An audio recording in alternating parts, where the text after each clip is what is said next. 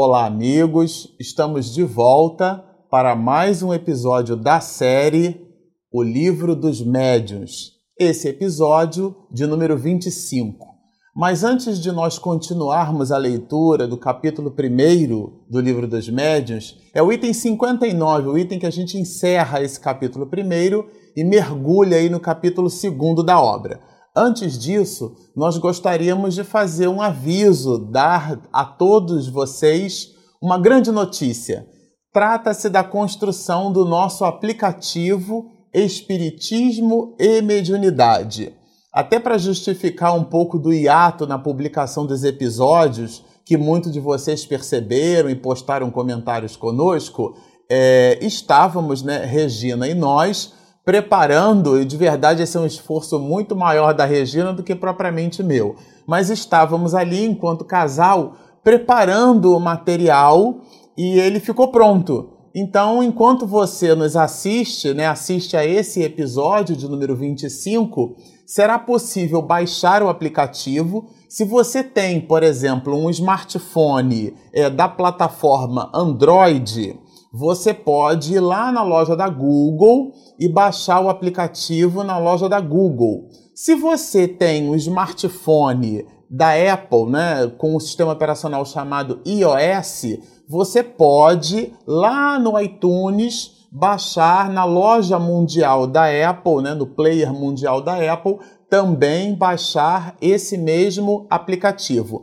Então ele está disponível para as plataformas Android iOS. O que, que você encontra lá no aplicativo? Você encontra o projeto, a justificativa do projeto, os vídeos dos apoiadores, um seminário que nós fizemos que foi bem interessante, foi sobre mediunidade, mas tem o registro em Libras. Então ele é bem legal porque tem essa, essa língua né, da brasileira de sinais muito importante para a difusão, para a propagação da doutrina espírita.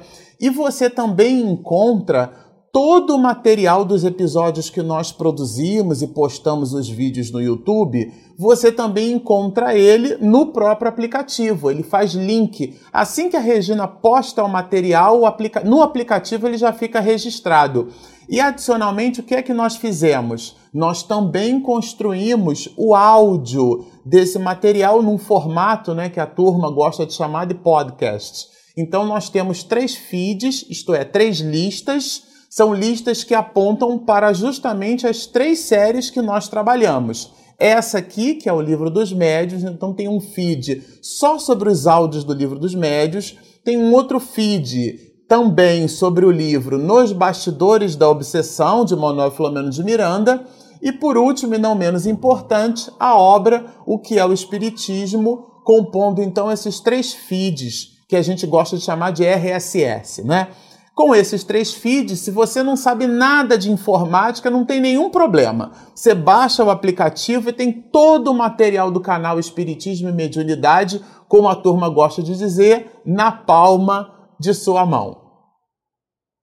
Bom, vamos lá. Agora nós vamos trabalhar o finalzinho do item 59. Nós fechamos o episódio anterior comentando é, que Kardec fez aqui uma observação. Como é que poderia o, espírito, o perispírito tão sutil e diáfano? Nós encerramos o episódio anterior com essa reflexão, né? Como é que poderia o perispírito tão sutil e diáfano ele movimentar corpos tão pesados e densos. E aí Kardec, para fazer-nos explicar, né, para dar-nos a explicação nesse sentido, ele diz assim: não é nos gases mais rarefeitos, nos fluidos imponderáveis, que a indústria encontra os seus mais possantes motores? Nós nos lembramos aqui da locomotiva, né?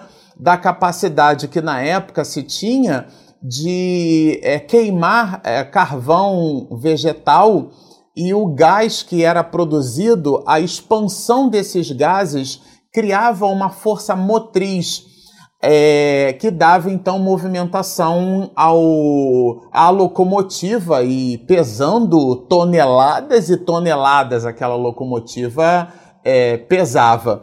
É, essa força motriz então era, era a propulsão era nada mais nada menos que gases muito rarefeitos. Então Kardec faz nos perceber assim. Eu me lembro até de uma discussão, uma conversa, né, é, saudável que tivemos à época com um mecânico e a gente estava falando sobre os ventiladores e sobre os carros, sobre a capacidade de produzir movimento. E ele dizia assim: não, o, ventilador, aquilo ali não é um motor, é um induzido porque o induzido é aquele capaz de produzir na corrente elétrica uma movimentação no seu eixo, né? uma movimentação eletromagnética.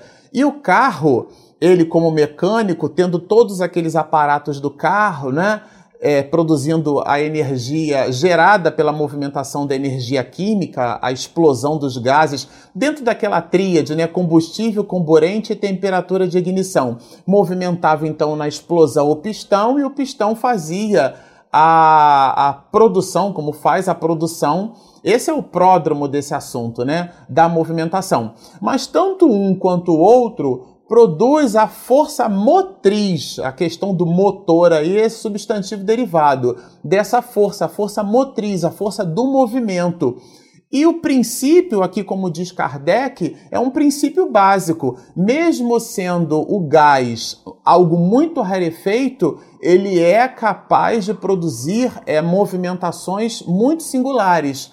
Os carros hoje que possuem uma direção muito suave, a chamada direção elétrica, eles possuíam, alguns muitos e outros ainda o possuem, a direção hidráulica ou hidromecânica. Então, é aquela capacidade que você tem de criar uma, uma, um movimento pequeno e ele produz uma, uma expansão desse movimento em larga escala.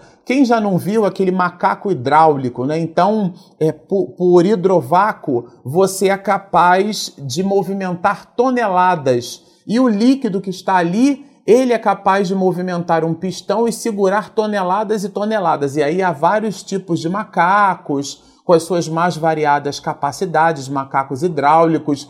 Então, Kardec diz justamente isso: olha, por que estranhar que o espírito com o auxílio do seu perispírito, possa levantar uma mesa, sobretudo quando se sabe que esse perispírito pode tornar-se visível, tangível e comportar-se como um corpo sólido. Então ele aqui dá, faz-nos perceber que aquilo que nós é, poderíamos entrever como impossível, que sai improvável, na verdade, nas próprias leis da natureza, a gente já encontra. Agora, com isso, ele encerra a, a linha introdutória desse pensamento sobre as manifestações é, físicas, né? Ele, ele, Kardec, vai chamar isso de ação dos espíritos sobre a matéria. E agora, no capítulo 2, que é o capítulo que a gente vai trabalhar, ele vai justamente dar-nos a informação sobre essas manifestações físicas e ele, o próprio codificador, vai chamar de mesas girantes. Bom, daqui a pouquinho a gente já vai dizer por que, que Kardec fez essa distinção ou colocou no título essas duas informações, isto é, manifestações físicas, mesas girantes. Ele mesmo explica isso um pouquinho mais lá para frente. Mas o que é importante nós observarmos aqui é que ele, o codificador, nos diz o seguinte: que as manifestações físicas elas se dão, se davam e ainda se dão é, em dois grandes braços ou afluentes. A primeira delas é quando essas manifestações são espontâneas. Elas surgem de forma espontânea, isto é, e aí vamos falar da segunda parte, sem ser provocadas. E é sob esse segundo aspecto, ou seja, sobre as manifestações físicas provocadas, controladas, feitas com o intuito de produzir-se o fenômeno que ele, o codificador, vai atentar. Então ele diz assim: olha, é, dá-se o nome de manifestações físicas às que traduzem por efeitos, as que se traduzem por efeitos sensíveis. E aí ele cita alguns, os ruídos, os, o, o, as pancadas, tudo aquilo que produz efeitos físicos. E ele fala que esses efeitos físicos podem ser provocados ou podem ser espontâneos. E ele diz aqui que são os efeitos é, provocados que será objeto de atenção do codificador. É, e ele fala justamente, olha, quando dissemos que esse efeito foi um dos primeiros a serem observados, porque os efeitos das mesas girantes é, foram eles, inclusive, que levaram Kardec para o estudo da doutrina espírita, vamos nos recordar daquele convite do senhor Fortier, Kardec, com mais de 30 anos de magistério, aos 53 anos de idade, recebe um convite, porque era uma coqueluche em Paris. Né? As pessoas se reuniram, se reuniam para observar as mesas girando.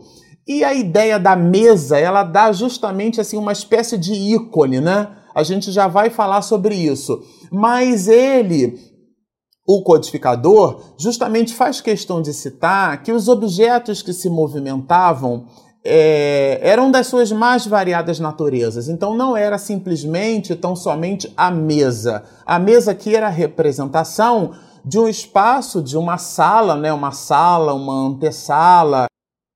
Eram aqueles vínculos de artefatos que as pessoas no século XIX possuíam visitávamos um, um, museu de arte, né, e naquela oportunidade nós identificamos que era muito comum algumas, muitas famílias, sobretudo famílias com posse, é, possuírem um piano, um piano de cauda ou um piano de armário. Aliás, tecnicamente falando, a diferença do piano de cauda para o piano de armário, a abstração feita à sonoridade, que está muito na caixa de ressonância, na madeira do próprio piano, mas é a harpa em pé, é o piano de armário, a harpa deitada, um piano de cauda. Isso muito resumidamente, né? Mas por uma coisa ou por outra, era ali a, a, a o que representava né? uma, uma espécie de, de adorno, era um clássico. Algumas famílias possuíam então pianos e muitas naquela época, no século XIX, possuíam aquela mesa numa antessala, naquele formato de tripé, ou tão, também chamado é, pé de galinha, né? dando essa ideia assim da, do tripóide, do tripé.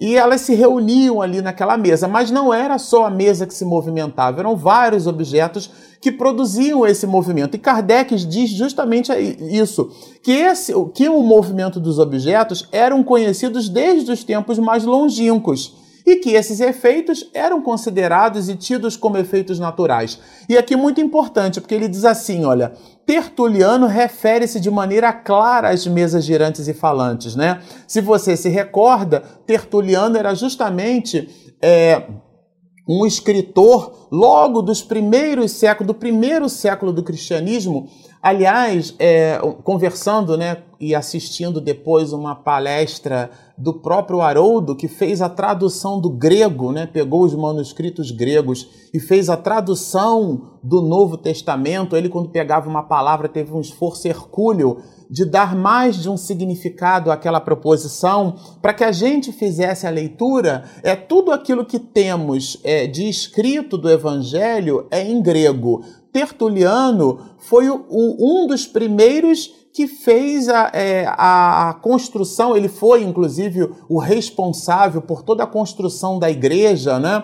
já nos primeiros séculos do cristianismo, e os primeiros escritos em latim nós vamos encontrar em Tertuliano. E é curioso porque Kardec faz-nos perceber que possuía esse tipo de leitura. Né? Então ele diz assim que Tertuliano refere-se de maneira clara às mesas girantes e falantes. Isso para nos aportar que é uma ideia antiga, uma ideia de 19 séculos, quando daquela época não existia nenhuma exclusividade no pensamento de que os objetos se mexiam e aqueles objetos que se mexiam e produziam pancadas eram objetos, aqueles efeitos físicos relacionados à, à comunicabilidade dos espíritos né, se manifestada então naquele efeito chamado de efeitos físicos. O livro dos médios vai trabalhar bem essas questões, né? Efeitos inteligentes que se manifestam através de efeitos físicos e por aí nós vamos. Mas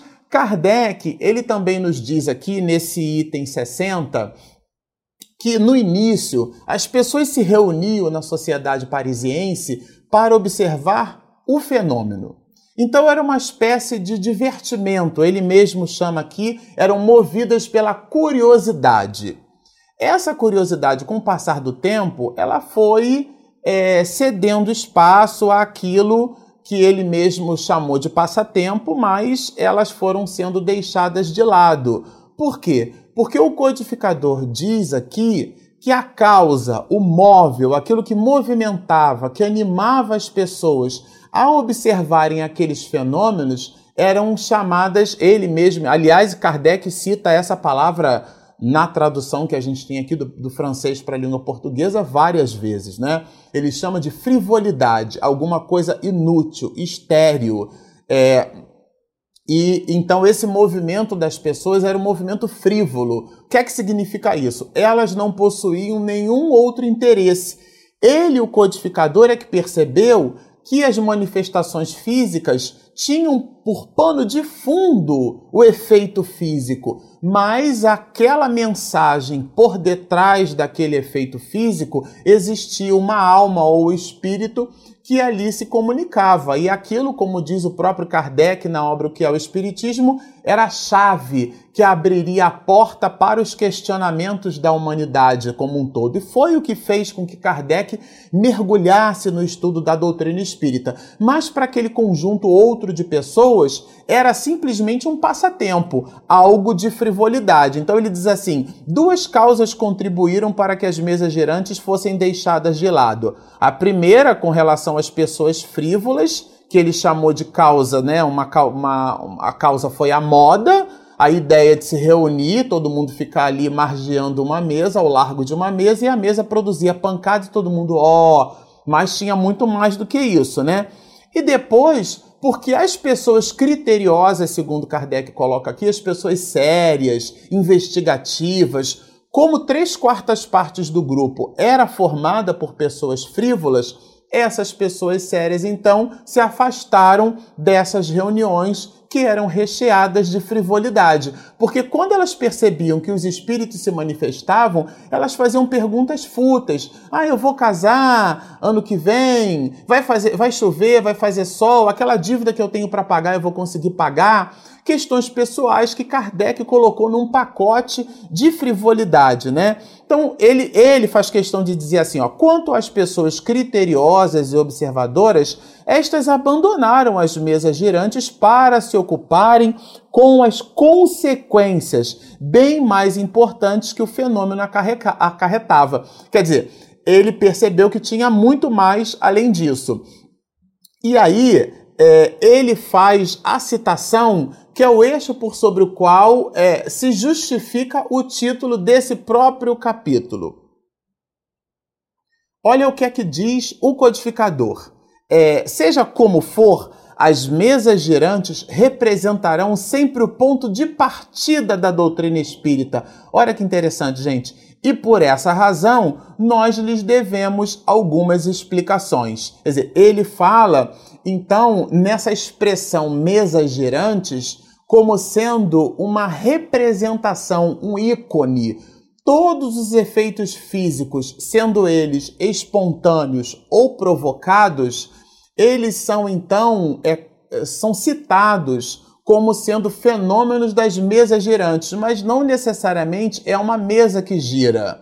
É, o fenômeno pode, pode acontecer, pode se dar, pode ser percebido nas suas mais variadas nuances. Então, no item 61, ele já faz alguns esclarecimentos em relação aos médios no que diz respeito a esses fenômenos físicos. E a gente achou bem importante porque ele fala justamente da potência, dessa energia necessária, a gente vai perceber depois que o médium de efeitos físicos doa uma substância que ela é necessária para a produção do fenômeno, mas no item 61, aqui a gente está logo no início do capítulo 2, vamos lembrar que o livro dos médios, nessa segunda parte, tem 32 capítulos, então a gente tem uma, uma viagem enorme aí para fazer, mas nesse item 61 ele diz assim: para que o fenômeno se produza, é indispensável a intervenção de uma ou mais pessoas qual a qualidade? Dotadas de aptidão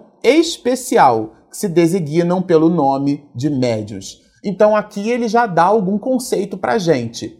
é, nós vamos observar mais lá para frente que ele dá a definição de médium, mas a comunicabilidade dos espíritos, todo o processo de comunicação dos espíritos da realidade do mundo espiritual com a realidade do mundo material, essa comunicação ela precisa de uma ponte, de um intermediário. Daí essa expressão em latim, né, derivada do latim, que a gente chama de medium, ou intermediário. Então ele é o intermediário entre a realidade espiritual e a realidade material. E aqui no item 61, Kardec diz que para que essas, essas manifestações físicas se produzam, aqui é como um ícone chamada de mesas girantes, a necessidade de termos médios. Então, e ele cita mais aqui, olha, sob esse aspecto, os médiums gozam de maior ou menor poder. Então, é a capacidade do médium de doar aquela substância necessária para a produção do fenômeno. Então ele diz assim: olha, muitas vezes um poderoso médium produzirá sozinho mais do que 20 outros reunidos. Eu achei isso aqui muito curioso, né? Quer dizer, existem aquela, aqueles em quem a faculdade mediúnica se mostra tão patente que a produção, agora não confundir aqui a potência do médium com o aspecto de moralidade do médium, né? Que é o resultado de sua própria produção no que diz respeito ao conteúdo que vai ali exacerbado. Aqui Kardec está falando da capacidade medianímica. Então ele diz às vezes que numa determinada reunião, uma mesa, um móvel muito pesado, um médium, pela potência medianímica que ele apresenta, seria então capaz de movimentar. Em alguns outros casos, seria necessário aqui 20 outros reunidos, como diz o codificador, para produzir então aquele fenômeno. Agora, ele vai mais longe. No item 62, ele diz assim: não há nenhum sinal pelo qual se reconheça a existência da faculdade mediúnica. Só a experiência pode revelá-la. Eu achei isso aqui muito curioso, porque é bem interessante a gente observar em alguns, muitos de nós, a gente se aproxima e o outro diz assim: parece que tem uma estrela na nossa testa, a pessoa diz assim: você é médium, você tem mediunidade. A abstração feita a alguns, muitos médiums que em comunicando-se com o nosso mentor amigo ou com um espírito bom, familiar e bom, isto é, que deseja o nosso bem e que deva encontrar nessa informação subsídios para o nosso processo de transformação, abstração feita a essas questões, não há nada em nós, fisicamente falando, que demonstre traços onde a outra pessoa é, faça perceber que possuamos mediunidade. Então, como a repetição é sempre um instrumento didático de fixação, eu vou repetir esse item. Não há nenhum sinal pelo qual se reconheça a existência da faculdade mediúnica. Ponto e vírgula. Só a experiência pode revelá-la. Então, aqui Kardec deixa bem claro essas questões. E mais lá embaixo no item ele fala: a única prescrição de rigor obrigatório é o recolhimento, é, absoluto silêncio e, sobretudo, a paciência, caso o efeito demore. Aqui ele fala, eu dei uma, um salto, mas vou explicar. Aqui nesse parágrafo ele falta dos ingredientes necessários para que a manifestação física se dê. Então a gente pode imaginar que já que ele fala né, da potência do médium, da capacidade do médium produzir esse fluido, que a gente já vai estudar sobre isso, necessário para a produção do fenômeno, ele no contraponto disso, ele nos faz perceber. A única prescrição de rigor obrigatório, isto é, uma reunião mediúnica para ter a sua potência medianímica conservada, aprimorada e ao mesmo tempo ampliada, ele, Kardec, nos diz qual é a única prescrição, prescrição que ele chama aqui de rigor obrigatório. Qual é? O recolhimento nada de curiosidade exacerbada, e ele fala do absoluto silêncio. Agora, esse silêncio aqui é o silêncio da alma. É a pessoa que está participando da reunião, ela não fica lembrando do feijão que, que tem que botar para cozinhar, da conta que tem para pagar, da bronca que tem que dar no filho quando chegar em casa porque tirou nota baixa. Então, naquele momento em que ela está na reunião mediúnica, ela precisa fazer esse esforço mental de estabelecer esse recolhimento. Divaldo nos diz assim: é pensar em nada, é um papel em branco, é colocar-se numa neutralidade vibratória e, ao mesmo tempo, tirar de si sucros energéticos positivos. Então, é isso que ele fala, e, sobretudo, a paciência, caso o efeito demore, porque a pessoa fica, nossa, esse negócio não acontece nunca. Bom, ficamos por aqui, encerramos o episódio de hoje. Essa é a, como dizem os jovens, essa é a pegada desse capítulo segundo do livro dos médios. Lembrando, nós temos aí 32 capítulos para estudar, além do próprio regimento da Sociedade Espírita Parisiense que Kardec colocou nessa obra. Então nós temos uma viagem de muito tempo aí pela frente. Como falamos no, no início do episódio, se você ainda não baixou o aplicativo, baixe o aplicativo, acompanhe conosco as aulas em vídeo, em áudio, o projeto, tudo que, todo o material que nós produzimos. Siga-nos e muita paz.